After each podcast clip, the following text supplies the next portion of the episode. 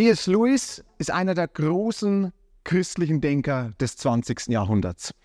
Er war erfolgreicher Schriftsteller, geschulter Philosoph, Laientheologe und origineller Apologet. In diesem Monat, November 2023, haben wir mehrere Louis-Jahrestage. Wir feiern zum einen seinen 125. Geburtstag. Louis äh, wurde am 29. November 1898 in Belfast geboren. Wir feiern auch seinen 60. Todestag. Äh, er starb am 22. November 1963. Und wir feiern den 80. Jahrestag seines Klassikers Die Abschaffung des Menschen. Liegt schon etwas zurück. Äh, er hielt drei Vorlesungen an der englischen Durham University, der drittältesten Universität in England, und zwar schon im Februar 1943. Und diese drei Vorlesungen an drei Abenden, nacheinander folgenden Abenden, und diese drei Vorlesungen hat er dann später in diesem Büchlein Die Abschaffung des Menschen veröffentlicht.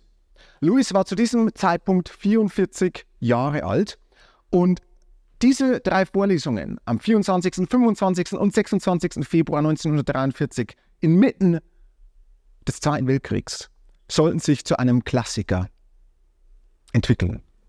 Walter Huber schreibt, und damit drückt er die Empfindung vieler aus, dass Abschaffung, Zitat, das vielleicht wichtigste Buch ist, das Louis je geschrieben hat. Zitat Ende.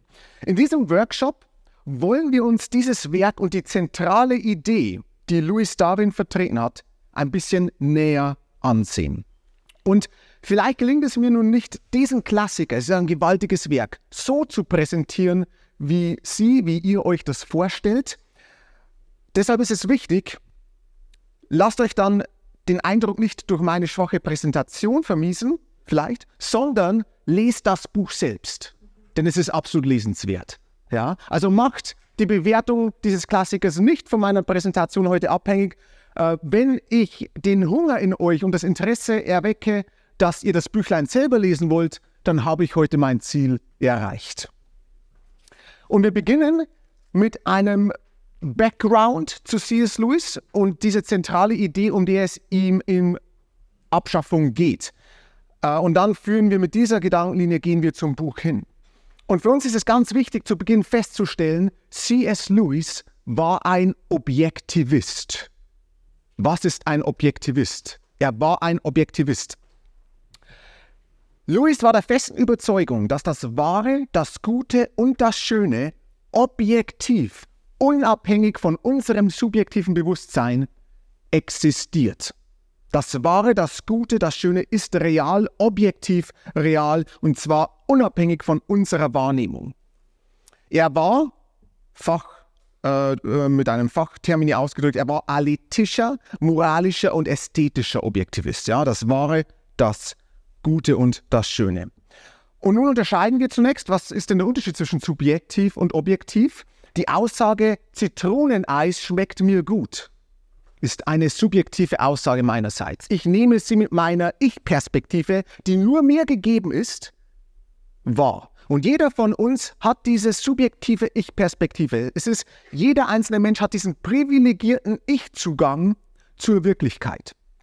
Und ich nehme gewisse Dinge vielleicht ganz anders wahr, wie Sie oder du die Dinge wahrnehmen. Ja, dann gibt es verschiedene Perspektiven und dann ist es interessant, unsere Perspektiven zusammenzubringen und uns darüber auszutauschen. Wir hatten soeben ein Beispiel für eine subjektive Aussage zu Toneneis schmeckt mir gut. Was ist ein Beispiel für eine objektive Aussage? Ganz einfach, London ist die Hauptstadt von England. Das ist ein Beispiel für eine objektive Aussage. Diese Tatsache existiert unabhängig von meinem Bewusstsein. Und hier folgt schon eine Unterscheidung. Es gibt ein Subjekt, den oder den Erkennenden, die Erkennende. Und es gibt ein Objekt, das zu Erkennende. Ja? Subjekt, Objekt. Weiterhin gibt es einen Unterschied zwischen Realität und Wahrheit. Beides ist nicht das Gleiche.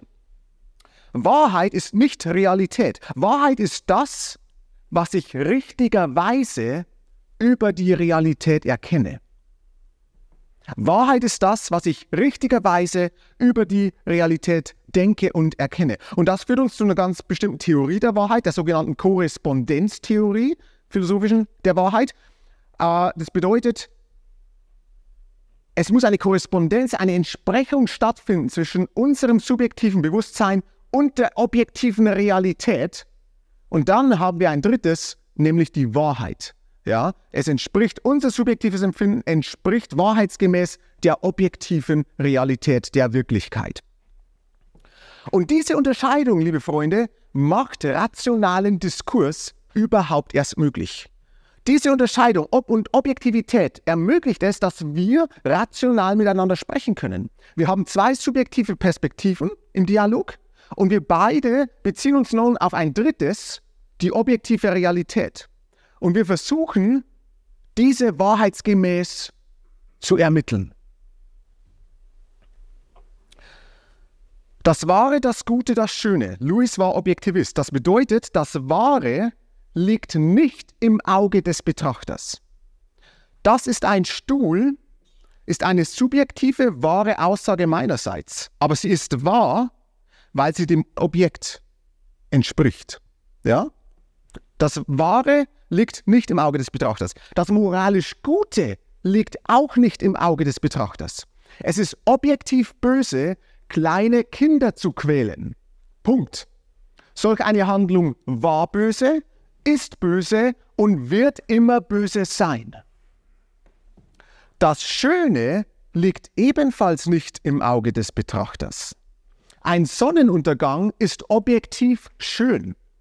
Und wenn unsere subjektive Reaktion auf den Sonnengang, auf den Sonnenuntergang nicht eine solche ist, dass er schön ist, dann liegt das nicht daran, dass der Sonnenuntergang für mich halt nicht schön ist, sondern dann liegt das daran, dass meine Seele nicht angemessen auf diesen Sonnenuntergang reagiert.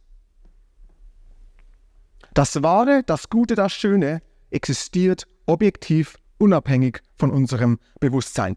Und jede wahre Aussage über die objektive Realität kann nun tiefer erforscht, weiter angewandt und in einer besseren Relation zu anderen Wahrheiten gesehen werden. Das heißt, unser Erkenntnisprozess schreitet stetig fort. Wir können immer noch mehr lernen, wir können immer noch tiefer forschen und wir können immer noch das Erkannte besser in Bezug auf andere Wahrheiten anwenden und in Verbindung bringen. Und das ist nur möglich, wenn es eine objektive Realität gibt. In seinem Werk Experiment uh, in Criticism schreibt Lewis, Zitat, Meine eigenen Augen sind mir nicht genug. Ich sehe durch die Augen anderer. Indem ich großartige Literatur lese, werde ich zu tausend Menschen und bleibe doch ich selbst. Zitat Ende. Das bedeutet, um die objektive Realität tiefer erkennen zu können, bin ich auch auf die subjektiven Wahrnehmungen anderer angewiesen. Indem ich großartige Literatur lese, erkenne ich die objektive Realität besser. Indem ich mich mit euch unterhalte, indem wir subjektiv unsere Perspektiven über das Objektive austauschen, wachsen wir in der Erkenntnis. Und all die verschiedenen subjektiven Erfahrungen anderer helfen mir dabei, selbst in die Realität und in die Wahrheit tiefer einzutauchen. Und das bedeutet, dass wir über die Realität sichere Worte sprechen können. Das ist ganz wichtig. Wir leben heute auch in, einem starken, in einer Zeit, die stark vom Skeptizismus herkommt.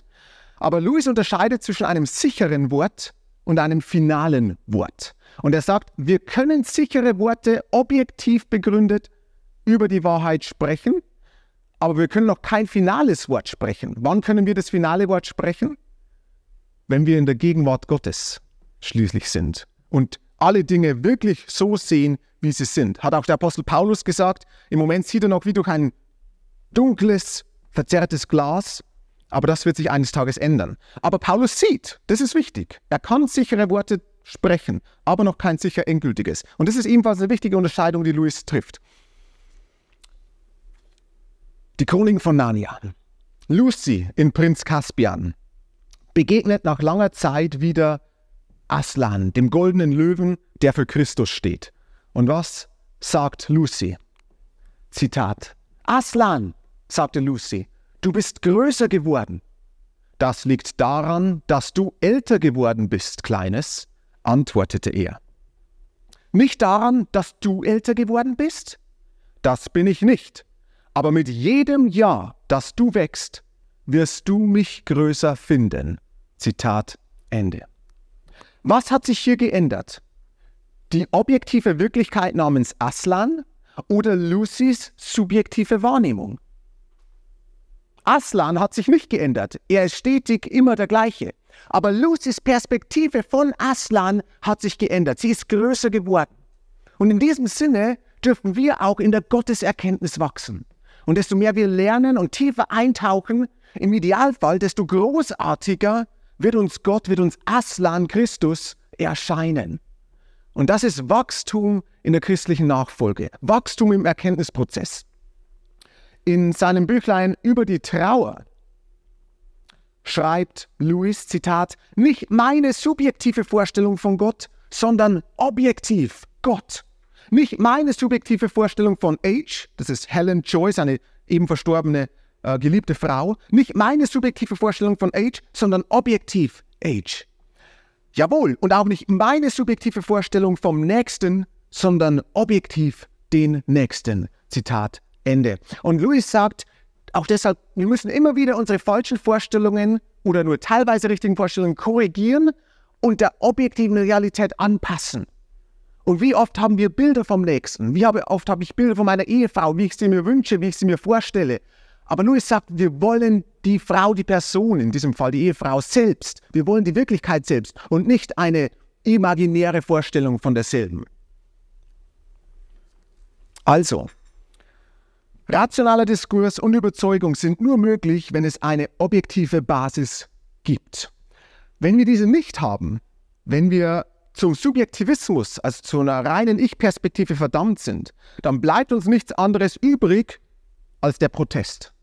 Dann können wir nichts anderes als lautstark protestieren. Ich möchte das nicht, das gefällt mir nicht. Aber wir können nicht mehr sagen, das ist falsch, das ist böse, das ist gut, wegen dem und dem Grund, weil uns die objektive Basis abhanden gekommen ist. Und wahre Vielfalt, meine sehr verehrten Damen und Herren, ist ebenfalls nur möglich, wenn es einen objektiven Standard und eine objektive Basis gibt. Rein subjektivistisch gesehen ist Vielfalt unmöglich. Dann gibt es nur meine Ich-Perspektive und wie soll ich hier objektiv etwas anderes wahrnehmen oder als wertvoll erkennen können? Interessanter Nebengedanke, in all den Diskussionen, die wir heute zum Thema Vielfalt haben. Und alle Werke nun von Lewis sind getragen von dieser Leidenschaft für Objektivität. Von, seinem, von seinen vorchristlichen Büchern weg bis hin zu seinen letzten Werken. Es durchzieht all seine Schriften diese Leidenschaft für das Objektive, für den Objektiven. Und der Höhepunkt jedoch ist in seinem Klassiker die Abschaffung des Menschen zu finden. Und diesem Klassiker wollen wir uns nun zuwenden. Aber das ist so der, der, der Background zu diesem Buch. Und deswegen ist es wichtig, dass wir hier zunächst Louis als Objektivisten kennenlernen und ihn mit diesem Verständnis an das Buch herangehen. Es gibt ein fiktionales Gegenstück zur Abschaffung des Menschen, nämlich den dritten Roman seiner Perilandra-Trilogie, die böse Macht, That Hideous Strength. Brillantes Buch. Die ganze Perilander-Trilogie ist wunderbar, empfehle ich euch wärmstens. Äh, falls ihr noch einen leichteren Einstieg auch haben möchtet, weil die Abschaffung des Menschen ist wohl sein philosophisches Werk und es ist nicht immer ganz leicht zu lesen, aber falls ihr einen leichten Einstieg haben wollt und zunächst was anderes lesen wollt, dann empfehle ich hier diese Liste er hat einen Essay geschrieben, The Poison of Subjectivism, das Gift des Subjektivismus im gleichen Jahr, 1943. Hier bringt er ganz ähnliche Gedanken. On Ethics über Ethik, ebenfalls 1943. De Futilitate haben wir keinen genauen Zeitangabe. Er hat es im, im, Zweiten Weltkrieg, im Laufe des Zweiten Weltkriegs geschrieben. Äh, oder kürzlich ins Deutsche übersetzt von Norbert Feinendegen, A Christmas Sermon for Pagans, eine Weihnachtspredigt für Heiden in Durchblicke. Das, äh, der Sammelband Durchblicke ist vor ein paar Jahren am Fontes Verlag erschienen, dank der brillanten Übersetzung von Norbert Feinendegen. Äh, da, dieser Band ist äußerst empfehlenswert. Oder Louis' Klassiker, Pardon, ich bin Christ, das erste Buch, Recht und Unrecht als Schlüssel zum Sinn des Universums. Äh, all das sind Schriftstücke, in denen Louis ähnliche oder zum Teil die gleichen Gedanken wie in der Abschaffung des Menschen äußert. Nun zum Buch selbst. Tauchen wir mal ein in der kurzen Zeit, die uns gegeben ist. Das Buch untergliedert sich in drei Kapitel, in drei Vorlesungen, die eben Lewis an der Durham University 43 gehalten hat. Und das erste Kapitel lautet Der Mensch ohne Brust. Und was ist der Auslöser für diese, für Louises Gedankenreihe, die uns hier präsentiert? Es ist ein englisches Schulbuch. Ein englisches Schulbuch, das kurz zuvor veröffentlicht wurde, ist der Ausgangspunkt. Louis nennt es das grüne Buch, The Green Book. Er äh, gibt dem Buch bewusst ein Pseudonym, genauso wie den Verfassern. Er nennt die Verfasser Gaius und Titius. In Wahrheit waren das äh, Alec King und Martin Catley.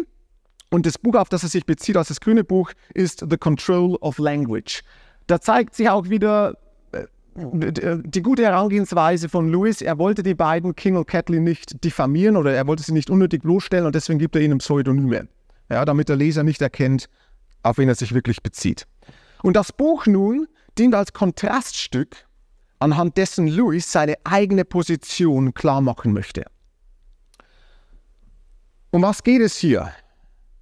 King und Catley bringen im zweiten Kapitel ihres Schulbuchs die Geschichte des englischen Dichters Samuel Taylor Coleridge am Wasserfall. Was um alles in der Welt ist die Geschichte von Coleridge am Wasserfall? Ganz einfach. Äh, Coleridge es wird berichtet, dass Coleridge einen Ausflug machte am Wasserfall, einen wunderschönen Wasserfall kam und zwei Touristen standen neben ihm. Und ein Tourist hat den Wasserfall als erhaben bezeichnet, im Englischen sublime, und der andere Tourist hat den Wasserfall als hübsch, pretty bezeichnet. Und Coleridge sagt, ähm, derjenige, der ihn mit erhaben bezeichnet hat, hat eine wahrere Aussage getroffen. Diese Aussage wird der Wirklichkeit, der Schönheit des Wasserfalls besser gerecht, als nur zu sagen, der ist hübsch.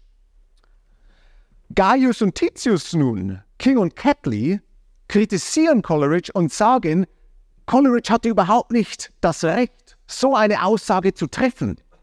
Warum?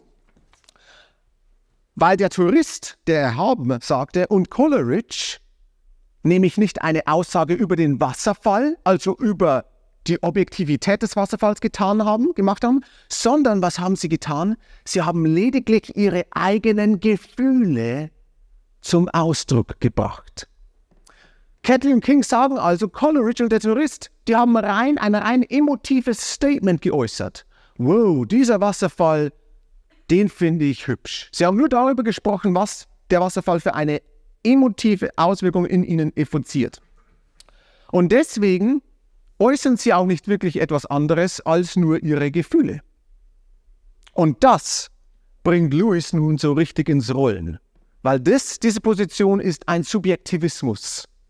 Ja? Die Aussage ist rein vom Subjekt, von meiner Ich-Perspektive abhängig. Aber nun haben wir eine Frage. Warum attackiert Lewis hier King und Catley?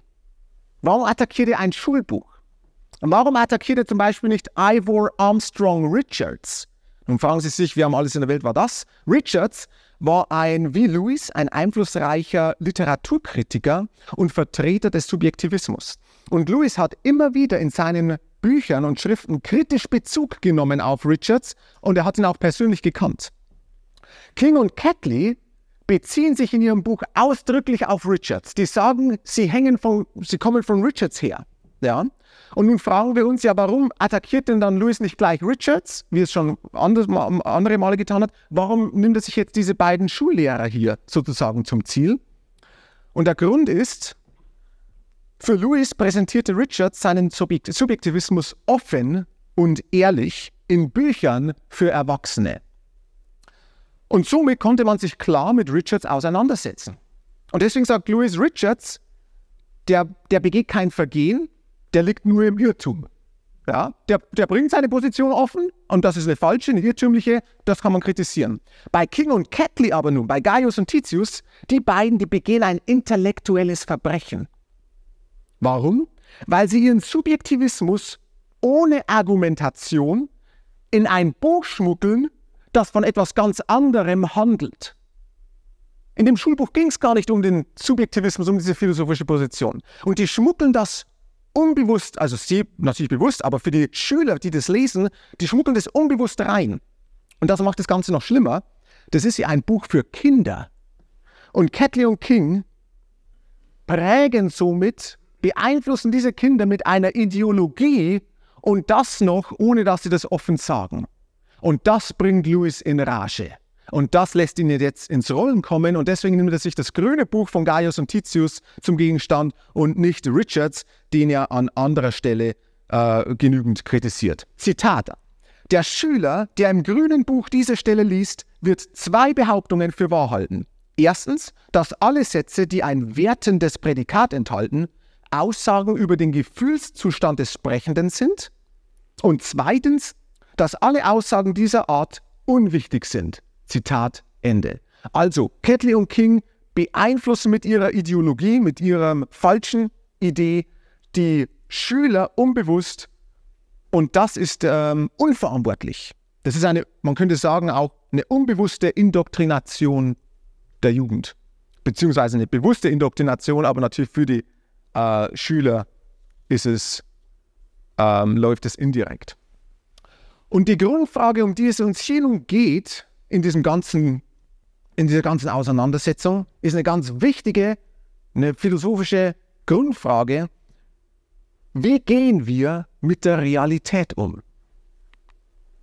Wie gehen wir mit der Realität um, speziell in Bezug auf unsere Sprache und in Bezug auf unsere Emotionen? Hat das, was wir sagen, einen Bezug zur Realität oder nicht? Ist hier eine Korrespondenz, eine Entsprechung zwischen unserer subjektiven Wahrnehmung und der objektiven Realität oder nicht? Das ist die Gretchenfrage, um die es Louis hier geht. Und die folgenden Seiten dann nach der Wasserfallszene schreibt Louis über die Verantwortung zunächst, Verantwortung, die Lehrer haben, die Bildende haben, Verantwortung in Bildung und Erziehung. Er geht ein auf Platon, Aristoteles, Augustinus. Er fragt, was ist das Ziel aller Erziehung? Den Schüler zu lehren, was er lieben und verabscheuen soll. Das ist das Ziel der Erziehung, antik aufgefasst, die auch Louis vertritt. Den Schüler zu lehren, was er lieben und verabscheuen soll. Augustinus sprach hier vom Ordo Amoris, der rechten Ordnung unserer Zuneigungen, je nach Gegenstand. Zu Recht müssen wir erbost werden und müssen unsere Emotionen in Ballung kommen, wenn wir hören, dass ein kleines Kind missbraucht wurde. Da gibt es keine andere Option. Unser Gefühlszustand muss auf diese objektive, ähm, auf dieses objektive Verbrechen muss angemessen reagieren. Genauso sollten wir angemessen auf einen Sonnenuntergang reagieren. Ja? Es geht um einen Ordo Amoris, um die rechte Zuordnung unserer Empfindungen in Bezug auf die Realität. Platon hat schon gesagt, das kleine Menschenkind muss in den richtigen Reaktionen eingeübt werden. Liebe, Hass, Abscheu, Zuneigung gegenüber jenen Dingen, die wirklich liebenswert, die wirklich hassenswert, die wirklich ablehnenswert sind. Also es geht um eine Übereinstimmung unserer Gefühle mit dem objektiven Standard, anhand dessen wir die Wirklichkeit messen können. Und das bringt uns nun zu diesem wichtigen Standard. Was ist unser Standard? Was ist unser Bezugspunkt, an dem wir als verschiedene Subjekte unsere Aussagen über die objektive Realität messen können? Und hier führt Lewis nun einen Begriff ein. Das Tau. Das Tau, die Lehre von einem objektiven Wert. Und wir fragen uns sofort erneut, warum nennt Lewis das das Tau? Warum nimmt er einen östlichen Begriff, um das auszudrücken, was er ausdrücken möchte? Die Antwort ist wiederum einfach. Lewis wollte keinen westlichen Begriff, um die Universalität des Taus zu veranschaulichen. Lewis ist der Überzeugung, dass das Tau universal ist für West und Ost, Nord und Süd. Und deswegen hat er bewusst auf einen westlichen Begriff verzichtet und hat auf das Tau Bezug genommen, um diese Universalität zu veranschaulichen. Wie geht Lewis weiter vor? Er betont zunächst, Subjektivisten sind hoffnungslos einem logischen Selbstwiderspruch ausgeliefert. Was meint er dazu, dabei? Er sagt, die Position von Gaius und Titius ist logisch selbstzerstörerisch. Weil konsequent zu Ende gedacht bedeutet ihre Position, dass ihre eigenen Aussagen, die Aussagen von Gaius und Titius, genauso emotiv und somit nur rein subjektiv sind. Und wenn sie aber rein emotiv subjektiv sind, ja, was geht es mich dann an? Zum einen. Dann sollen sie doch ihre Perspektive für sich behalten. Beziehungsweise sie treffen ja nicht wirklich eine Aussage über die Wirklichkeit. Der Relativierer setzt seine eigenen Thesen unbewusst absolut. Alles ist relativ, nur nicht meine Aussage, dass alles relativ ist. Das ist das einzig Absolute, aber wenn es eine absolute Sache gibt, dann ist auch der Relativismus falsch. Sehen wir diesen logischen Selbstwiderspruch. Und der zieht sich immer wieder durch die Schriften von Lewis. Das betont er immer wieder. Und Lewis sagt auch, der logische Selbstwiderspruch ist die letzte Schutzfunktion gegen den Skeptizismus und gegen den Relativismus. Egal, was für einen Skeptizismus gesagt werden kann, er zerbricht schlussendlich an diesem logischen Selbstwiderspruch. Der Relativierer relativiert sich selbst und zersägt seine eigene Position somit selbst. Und er schließt dieses erste Kapitel mit einem interessanten, eindrücklichen Bild vom Menschen mit Kopf, Bauch und Brust. Er unterteilt den Menschen, also symbolisch, metaphorisch gesehen, in Kopf, Bauch, Brust. Wofür steht der Kopf? Der Kopf steht für den reinen Geist, für den Verstand schlechthin. Der Bauch ist das andere Extrem. Der Bauch steht symbolisch für unsere Triebe und Instinkte. Und die Brust, der Mittelbau, das ist nun das Entscheidende, sagt Lewis. Hier treffen Geist und Instinkte aufeinander und hier ist der Platz unserer moralischen Überzeugungen. Und er sagt, wir schaffen den Menschen ab mit einem Subjektivismus, indem wir Menschen ohne Brust hervorbringen, ohne tiefe moralische Überzeugungen, die der Wirklichkeit gerecht werden. Gehen wir einen Schritt weiter. Das zweite Kapitel, das nennt Louis der Weg, The Way. Um was geht es Louis hier? Er betont erneut Erziehung im Geist des grünen Buches, also Erziehung im Geist des Subjektivismus muss zur Zerstörung der Gesellschaft führen. Jener Gesellschaft, die den Wertsubjektivismus gelten lässt. Er führt unweigerlich zur Zerstörung. Im ersten Kapitel hat er einen logischen Widerspruch festgestellt, haben wir so eben gesehen. Nun geht er einen Schritt weiter und er betont eine Voreingenommenheit gegenüber den eigenen Werten beim Subjektivisten. Ja? Er schreibt, Zitat, Ihr Skeptizismus den Werten gegenüber bleibt an der Oberfläche. Er wird nur auf die Werturteile anderer angewandt. Den Werten gegenüber, die in ihren eigenen Kreisen gelten, sind sie nicht annähernd skeptisch genug. Zitat Ende. Und das kann man sehr schön veranschaulichen an einem ganz plakativen Beispiel.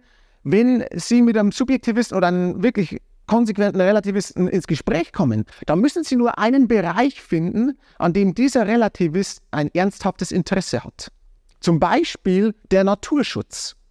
Und dann können Sie ihn mal etwas provozieren und sagen, ah, weißt du wirklich, am Sonntag Nachmittag gehe ich gerne Boot fahren und da entsorge ich dann mein Altöl im Fluss. Und dann sehen Sie mal, wie schnell der Subjektivist, der Relativist aufhört, ein Subjektivist zu sein und sehr wohl ein Objektivist wird. Also, Lewis sagt hier, die Subjektivisten haben alle eine Voreingenommenheit gegenüber ihren eigenen Werten. Und deswegen sind sie auch hier nicht konsequent genug. Er fährt dann im zweiten Kapitel weiter fort. Er kritisiert den Versuch, eine Ethik rein auf Instinkt zu begründen. Weil nun könnte ja der Subjektivist sagen, das, was richtig und was falsch ist, das erkennen wir anhand unserer Instinkte. anhand unserer Triebe, also rein vom Bauch her gesehen. Ja? Und äh, auf den nächsten Seiten kritisiert Louis das nun. Ein Zitat, beispielhaft. Von der Feststellung der psychologischen Tatsache, ich habe den Impuls, so und so zu handeln, lässt sich auf keine noch so scharfsinnige Weise das praktische Prinzip ableiten, ich muss diesem Impuls gehorchen. Zitat Ende. An anderer Stelle schreibt er, Zitat, unsere Instinkte führen Krieg gegeneinander. Und womit begründen wir nun den, diesen Vorrang, Zitat Ende, den Vorrang eines Instinkts gegenüber einem anderen? Wir sind da getrieben von tausend verschiedenen Instinkten. Und welchem Instinkt geben wir nun Vorrang? Wie entscheiden wir, dass dieser Instinkt besser ist als ein anderer Instinkt? Und meine lieben Freunde, genau dieses Problem haben wir in all den sexualethischen Diskussionen heutzutage. Wir haben sexuelle Impulse oder Instinkte und die werden nun per se gut geheißen. Ich habe diesen Instinkt und das ist ein guter Inst Instinkt. Er wird gut geheißen. Und hier würde Louis fragen, ja, aber mit welcher Begründung wird der eine sexuelle Instinkt gut geheißen und jetzt ein anderer sexueller Instinkt, zum Beispiel in der Pädophilie, dieser wird auf einmal schlecht geheißen. Und Louis fragt hier, anhand welcher Standards kommen wir zu Werturteilen, dass dieser Instinkt gut ist und ein anderer Instinkt ist schlecht. Und Louis sagt, im Subjektivismus haben wir keinen Standard mehr und deswegen ist es rein willkürlich, welche Instinkte wir gutheißen und welche nicht. Und ich denke, das ist ein tiefer Gedanke, der uns in den heutigen, in den medialen Diskussionen ziemlich abhanden gekommen ist. Er vertieft diesen Gedanken noch weiter. Wir können aus Zeitgründen hier nicht weiter darauf eingehen. Es gibt dann noch verschiedene Taktiken, äh, wie jetzt ein Subjektivist den Instinkt noch anders platzieren könnte. Äh, und er setzt sich damit auseinander, aber aus Zeitgründen ähm, belassen wir es jetzt nun bei dieser Beobachtung. Louis schreibt, Zitat, fehlt das Tau, also fehlt unsere objektive Wertdimension, so fallen alle seine Wertbegriffe mit. Nur dank des kleinen Fätzchen, die er vom Tau er ererbt hat, ist der Neuerer imstande, dieses überhaupt anzugreifen. Zitat Ende. Also jeder Neuerer, jeder, der moralisch neue Normen, Formen einführen möchte, kann das eigentlich nur, weil er vom Tau, von einer objektiven Wertdimension schon herkommt und nur von, vom Ast aus sozusagen den Baum kritisieren kann. Aber rein im luftleeren Raum, in, innerhalb eines Subjektivismus, ist der Neuerer überhaupt nicht möglich, neue Werte einzuführen. Und was haben wir nun? Wir haben eine Tendenz zur Ideologie, eine Ideologiegefahr. Was meinen wir damit? Er bringt das in seinem Essay Das Gift des Subjektivismus. Zitat. Jeder Versuch, einen neuen Wert zu erfinden, besteht darin, dass man willkürlich irgendeine Maxime der überlieferten Moral herausgreift und sie vom Rest isoliert zum Unum Necessarium, dem einzig Notwendigen, erhebt. Zitat Ende. Wiederum ist ein tiefer Gedanke, den er hier bringt. Wir, wir, wir, wir greifen diesen Gedanken besser, wenn wir uns einen anderen Denker dazu nehmen. G.K. Chesterton, brillanter Denker, in seinem Buch Orthodoxie. Was schreibt Chesterton? Er bringt hier den genau gleichen Gedanken zum Ausdruck. Er schreibt, Zitat, die heutige Welt steckt voll von alten christlichen Tugenden, die durchgedreht sind. Sie sind durchgedreht, weil sie auseinanderger auseinandergerissen wurden und allein umherstreifen. Zitat Ende. Unsere heutige Gesellschaft ist voll von Toleranz, Akzeptanz, Klimaschutz, Vielfalt, Love wins. Das sind alles lauter subjektive Werte ohne objektive Basis. Das sind alte christliche Tugenden, die, wie Chesterton sagt, losgelöst worden sind vom Tau und durchgedreht sind. Und wer gewinnt in der öffentlichen Debatte unterm Strich? Derjenige, der am lautesten schreit. Derjenige oder diejenige, die ihren Wert am aggressivsten und besten platzieren können. Aber eine objektive Basis ist uns hier verloren gegangen.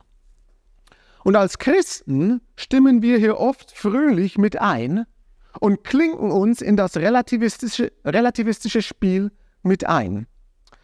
Günter Rohrmoser sagt, wir verteidigen heute nicht den christlichen Glauben, sondern wir verteidigen nur noch einzelne christliche Werte. Und das ist ein Fehler. Und wir kommen hier nicht weiter, wenn wir uns immer nur einzelne christliche Werte nehmen, die hochhalten und versuchen, die zu verteidigen, wenn uns die ganze Basis abhanden gekommen ist. Und die ganzen kleinen Gruppen unserer Gesellschaft haben alle ihre eigenen Werte.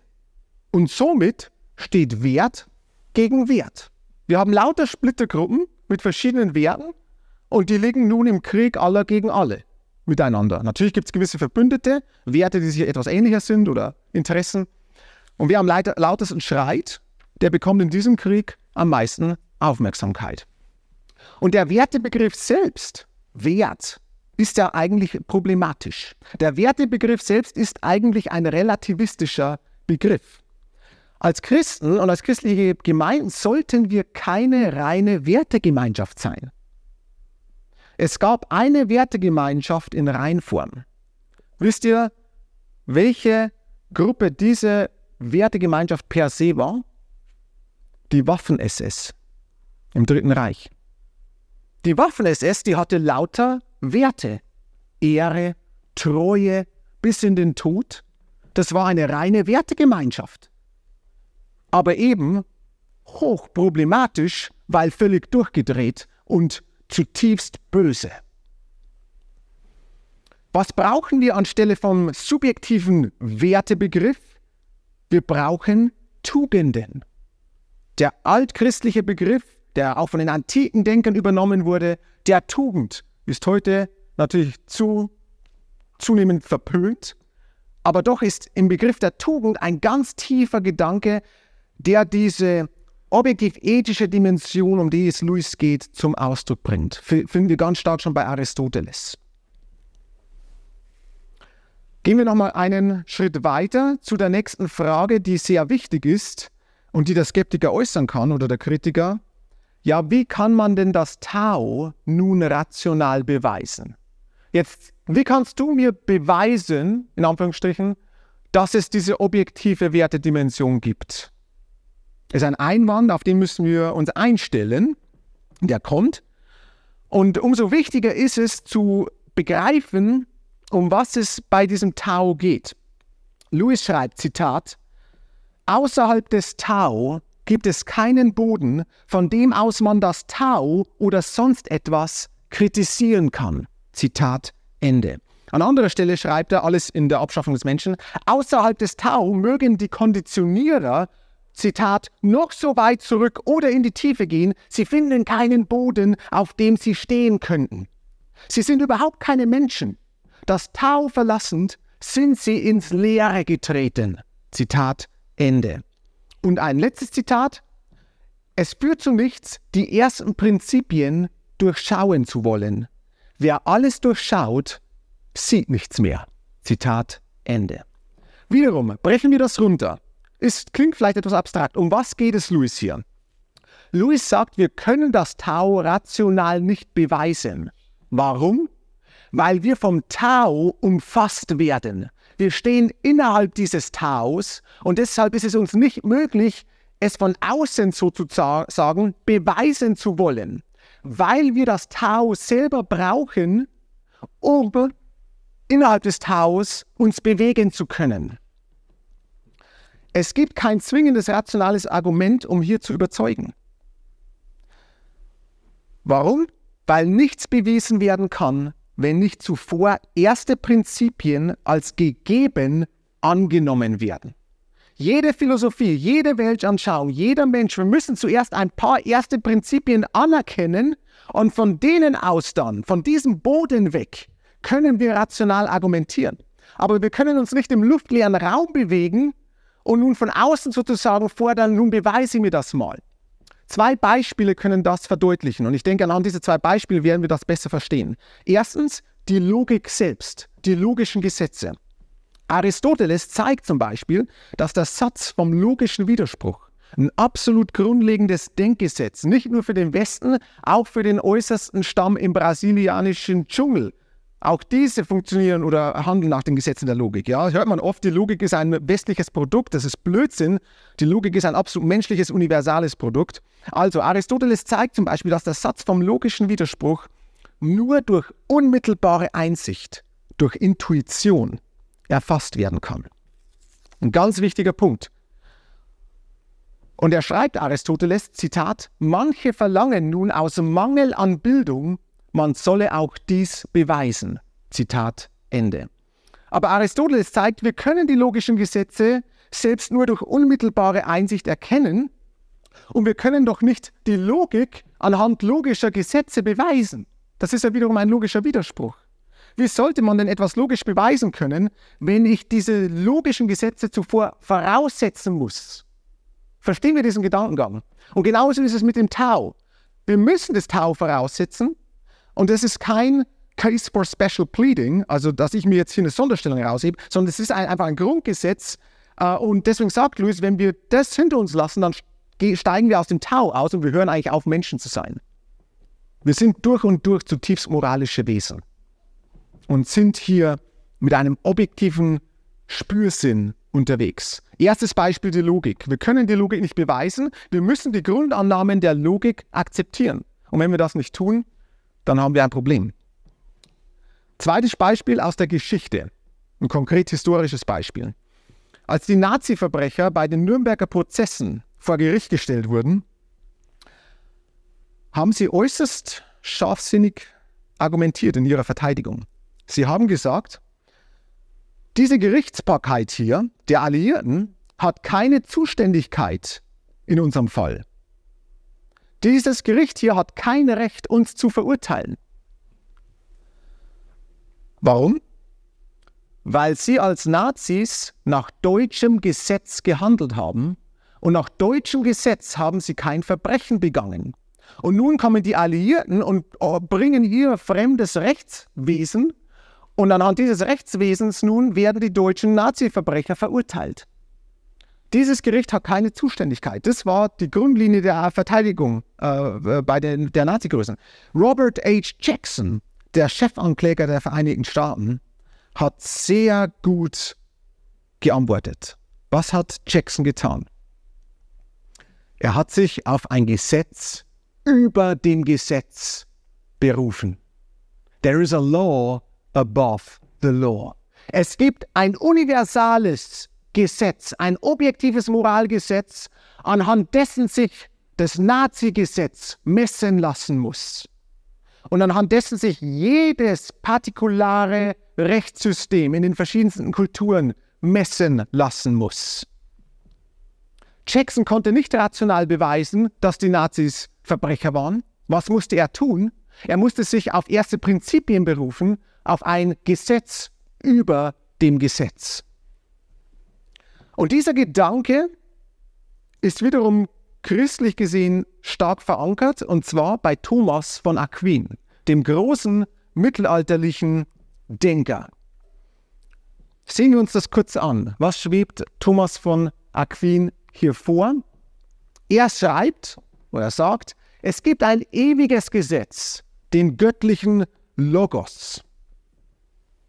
Und dieser göttliche Logos ist Gottes zeitloser Wille für das Universum, Gottes Wesen, die Gerechtigkeit, das Wahre, das Schöne, das Gute.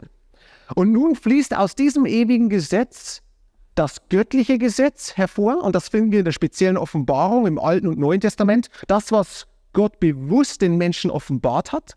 Und wir haben aber ein zweites Standbein, nämlich das Naturrecht, das natürliche Gesetz, das, was Lewis das Tau nennt. Und das ist die allgemeine, das baut auf auf der allgemeinen Offenbarung. Also wir haben zwei verschiedene Offenbarungen. Wir haben die spezielle Offenbarung, die besondere und die allgemeine Offenbarung. Und Thomas von Aquin sagt nun, das göttliche Gesetz ist Teil des ewigen Gesetzes, den Gott durch die spezielle Offenbarung den Menschen mitgeteilt hat. Und das Naturrecht ist die Ordnung, die Gott dem Menschenherzen universal eingestiftet hat. Und das kann allgemein durch die Vernunft von allen Menschen weltweit erkannt werden. Dazu brauche ich keine spezielle Offenbarung. Das liegt in der menschlichen Natur. Und als personale Imago Dei partizipieren wir nun an diesem göttlichen Gesetz. Und dann haben wir natürlich noch das Völkerrecht, das positive Recht. Das ist dann das menschliche Gesetz, das wir in den verschiedenen Kulturen implementieren.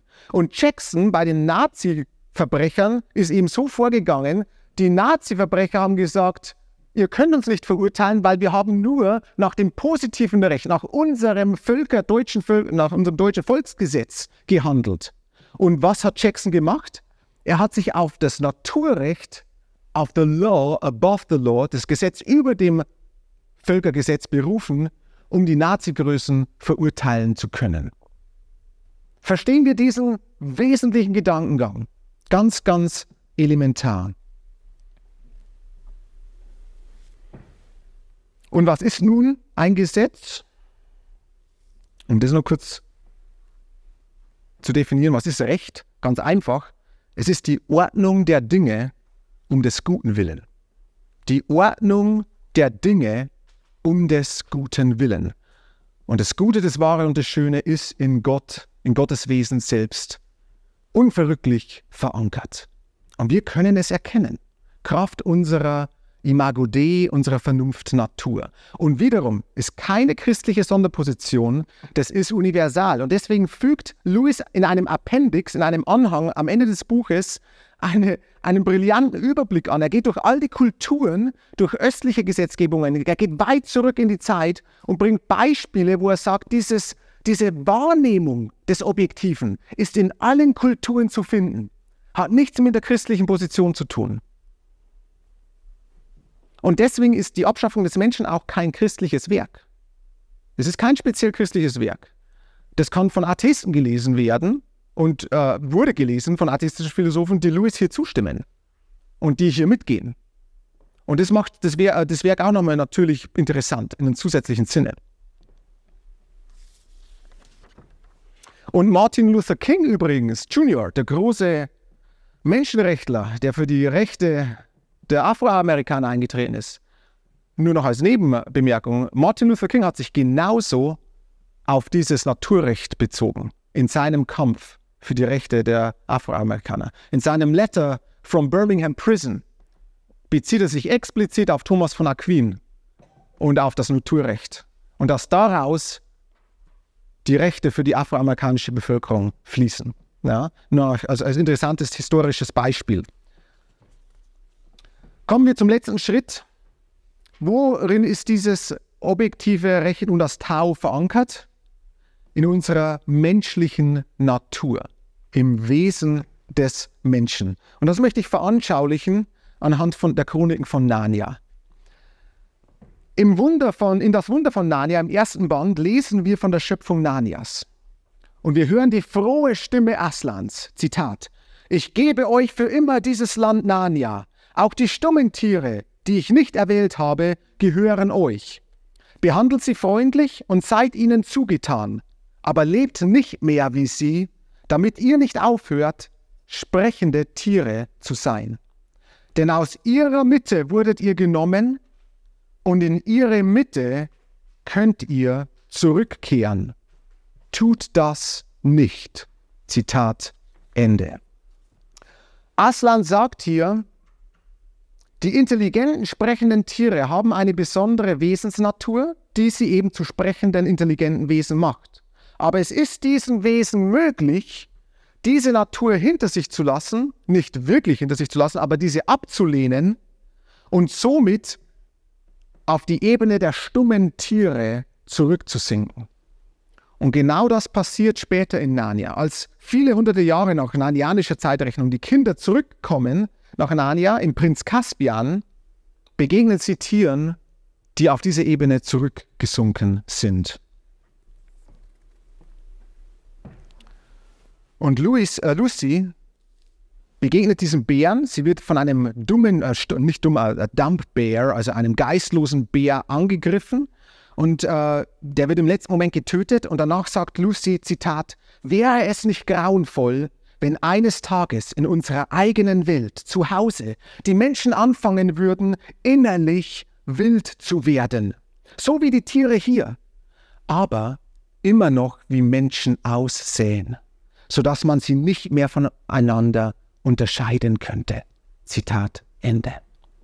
Es sind immer noch Menschen, wir sehen wie Menschen aus, aber innerlich definieren wir uns nun nicht mehr von oben her, sondern wir definieren uns von unten her, von den wilden Kreaturen her und werden somit, stehen in großer Gefahr, selbst innerlich wild zu werden. Und das wurde auch von großen Theologen äh, auch im letzten Jahrhundert erkannt. Helmut Thielicke, der große evangelische Ethiker und Theologe, sagt, das Grundgesetz jeder Anthropologie ist, dass der Mensch sich immer in Relation sehen muss. Wir sehen uns immer in Bezug auf etwas anderes. Und Jürgen Moltmann schreibt in seiner christlichen, äh, in seiner Anthropologie, alle Antworten und Fragen, alle Fragen und Antworten ergeben sich aus einem Selbstvergleich. Und Moltmann sagt, wir vergleichen uns entweder mit dem Tier oder mit dem Mitmenschen oder mit dem Göttlichen. Und Thielicke bringt genau den gleichen Punkt. Es kommt alles darauf an, definieren wir uns von Gott her, von der Imago Dei her oder von unten her, naturalistisch, evolutionär gesehen, von geistlosen, wilden Tieren. Und unsere gottgegebene Freiheit macht es uns nun möglich, uns von Gott und damit auch von unserer gottgegebenen menschlichen Natur abzuwenden. Und das bringt eben Lewis hier in den Chroniken von Narnia auch zum Ausdruck. Es ist den intelligenten Tieren möglich, sich frei abzuwenden und wieder zu äh, geistlosen Tieren zu werden. Wir haben die Freiheit, uns selbst abzuschaffen. Diese Freiheit hat uns Gott gegeben. Und daher die Mahnung, die Aslan, die Aslan bei der Schöpfung ausgesprochen hat. Und das meint Louis mit der Abschaffung des Menschen. Es ist für uns möglich, dass wir innerlich genauso wild werden wie die wilden Tiere, aus denen wir uns naturalistisch gesehen entwickelt haben. Und wie offenbart sich diese Abschaffung der rational-moralischen Natur in Narnia? Im Hunger nach Macht. Im politischen Hunger nach Macht. Es sagt derjenige an, der die meiste Macht hat und der seinen Willen durchdrücken kann. Wenn es keinen objektiven Standard mehr gibt, so Louis in, einer, in seiner Weihnachtspredigt für Heiden, Zitat, dann wird unsere Wahl zwischen einer Ideologie und einer anderen zu einer Frage des willkürlichen Geschmacks. Zitat Ende. Und das haben wir in den großen politischen Ideologien des 20. Jahrhunderts, in Nazismus, Faschismus auf der einen Seite und Kommunismus, Marxismus auf der anderen Seite. Und wir sehen es in aktuellen Ideologien in unserer Zeit, die ebenfalls auf einen Wertsubjektivismus aufbauen. Wiederum Chesterton, Orthodoxie, schreibt, Zitat, man kann die Dinge von fremdbürtigen oder zufälligen Gesetzen befreien, nicht aber von den Gesetzen ihrer eigenen Natur. Wenn man will, kann man einen Tiger von seinen Gitterstäben befreien, nicht aber von seinen Streifen. Zitat Ende.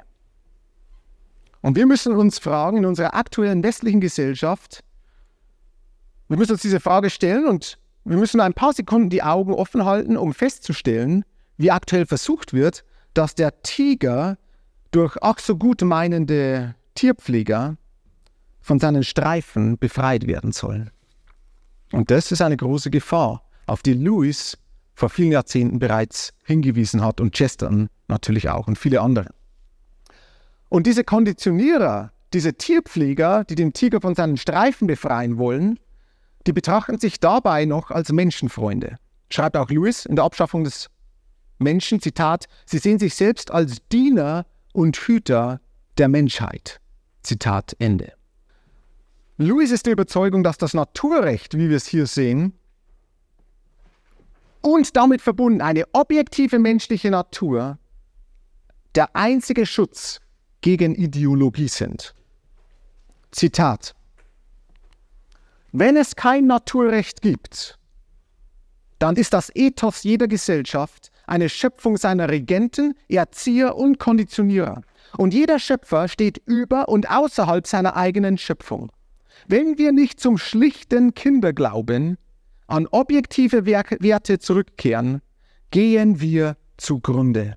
Zitat Ende in seinem Essay Das Gift des Subjektivismus. Und somit haben wir nun die menschliche Natur als letztes Manipulationsfeld des Menschen. Wir beherrschen die Natur, wir sind Homo technicus, wir haben auf alle Probleme, wollen wir eine technische Lösung haben und vergessen dabei in uns den Homo ethicus, den zeitlosen ethischen Menschen.